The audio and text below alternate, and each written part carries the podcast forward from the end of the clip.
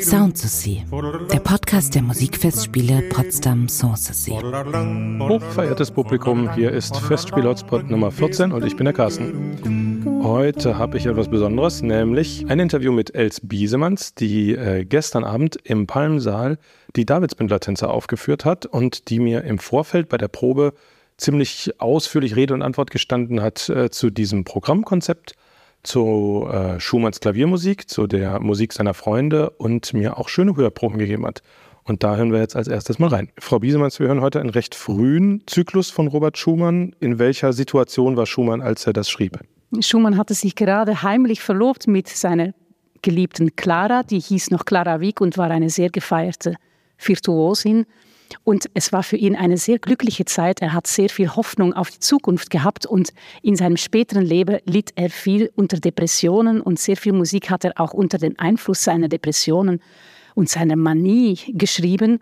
Und hier war wirklich eine sehr unbeschwerte Zeit. Das hat er eben Clara auch mitgeteilt in einem Brief. Wir haben beim Erstdruck der Davidsbündner Tänze von Schumann zwei Gestalten auf dem Cover, Floristan und Eusebius.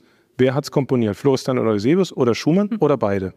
Ja, das ist tatsächlich eine interessante Frage. Schumann hat sich also identifiziert mit diesen zwei Gestalten. Das waren zwei Facetten seiner Persönlichkeit. Florestan war so der stürmische und Eusebius der milde, zarte, der sich lieber im Hintergrund hielt. Und es gab Stücken, wo wirklich F und E oder Florestan und Eusebius steht und andere Stücke, die spezifisch von einer Gestalt der beiden komponiert wurde. Und das hört man aber auch sehr schnell in der Musik. Ich finde es aber eigentlich am schönsten, wenn beide sozusagen das Stück komponiert haben, dann sieht man irgendwie, dass die zwei Persönlichkeitsfacetten von Robert Schumann einander die Hand geben. Das ist das Bild, das ich mir dabei im Kopf habe. Und er hat natürlich auch unter diese Pseudonymen geschrieben in seiner neu gegründeten Zeitschrift für Musik. Das stammt auch aus dieser Zeit. In der neuen Zeitschrift für Musik tauchen noch viele andere Figuren auf mit Pseudonymnamen, die aber reale Vorbilder hatten in Schumanns Kreis. Wir haben heute Abend in der ersten Hälfte des Abends auch einige dieser Figuren dabei. Wen haben Sie ausgesucht, um sozusagen die Davidsbündler Tänzer erstmal real einzuleiten, bevor wir dann zum eigentlichen Zyklus kommen? Ja, das war zum Beispiel der Felix Meritis, Pseudonym für Felix Mendelssohn Bartholdy, ein sehr guter Freund von Schumann, den er sehr bewundert hatte. Dann die Chiarina, das war natürlich die Clara. Wer auch dabei war, das war der Stephen Heller. Beide sind sich nie begegnet, aber der war sozusagen Auslandskorrespondent ab Paris und der hat den schönen Namen Jean Curie, also Jan der lacht, bekommen von Schumann. Was haben wir von Stephen Heller im Programm? Ja, das ist ein Stück, das eigentlich nie auf dem Programmzettel steht. Das ist aber eine wunderschöne Fantasie über Wohin aus der schönen Müllerin von Franz Schubert.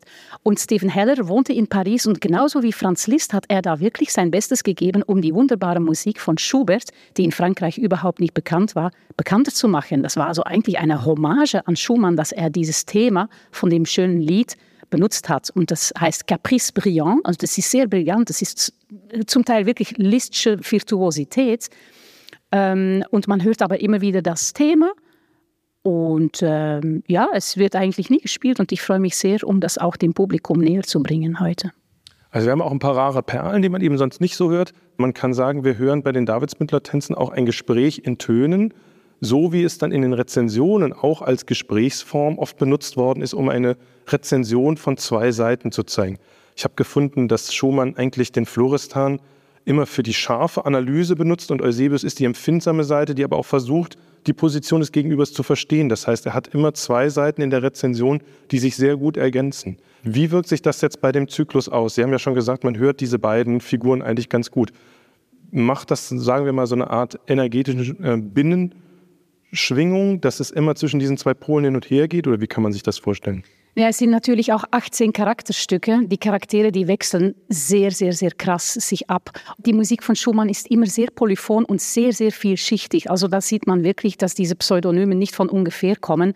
Tatsächlich hat man den Eindruck, dass wenn etwas sehr, sehr Ungestümes und Leidenschaftliches kommt, dass nachher dann quasi ein, ein, ein tröstliches Stück kommt. Aber immer mit diesen tänzerischen Gedanken, wobei das nicht nur in fröhlichen Sinne zu verstehen ist, denn er hat ja einen anderen Freund von ihm geschrieben, dass in diese Werke auch Todestänze und Koboldstänze und sogar Feitstänze. Also das hat mit Krankheit zu tun, mit der Pest.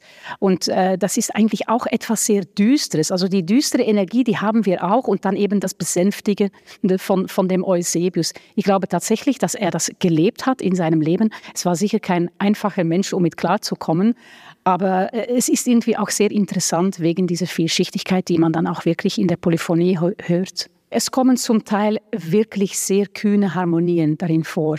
Zum Beispiel bei dem achten Werk vom ersten Heft, da hört man schon wirklich, dass das überhaupt keine normale tonale Harmonien mehr sind. Und das ist wegweisend für die Zukunft. Also es gibt sehr viel, was wirklich sehr weit geht. Und in dem Sinn denke ich auch, dass dieser Zyklus doch relativ unterschätzt ist.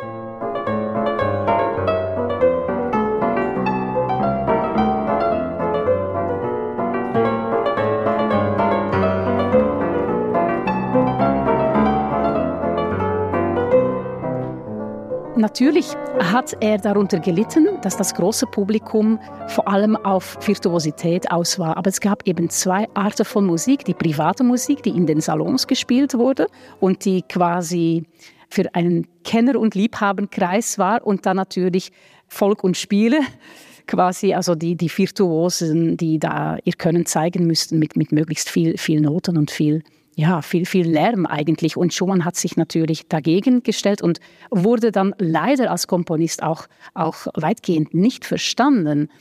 Man merkt wirklich auch etwas Bitteres in dieser Musik. Das liegt auch daran, dass eben ähm, Schumann nicht so viel anfangen konnte mit, mit der musikalischen Welt, wie sie damals propagiert wurde. Gibt es da noch Stellen, die Sie rausgreifen würden, wo Sie sagen, daran reiben Sie sich, das ist interessant, das zeigt einfach ganz viel? Ja, zum Beispiel das, das Stück in S-Dur, das ist äh, dreistimmig und äh, das ist so unglaublich polyphon. Es kommen eben da so chromatische Einleitungen und dann gibt es einen Bass, der die ganze Zeit durchgeht und dann eine wunderschöne Melodie. Also das ist so unglaublich polyphon und ich würde sagen, ja, das ist, also ich schmelze eigentlich, wenn ich das spiele und ich hoffe, dass es den Zuhörern natürlich auch so geht.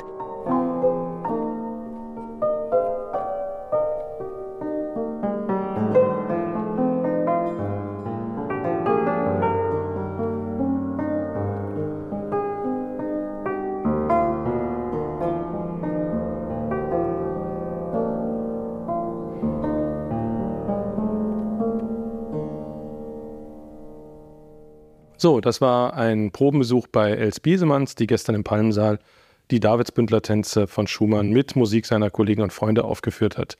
Was haben wir noch im Programm? Heute Abend um 19 Uhr gibt es in der Inselkirche Hermannswerder das Programm Schütz, Scheid, Schein mit dem Marini-Konsort und der Sopranistin Magdalena Haarer. Davon haben wir euch gestern ja schon mehr erzählt.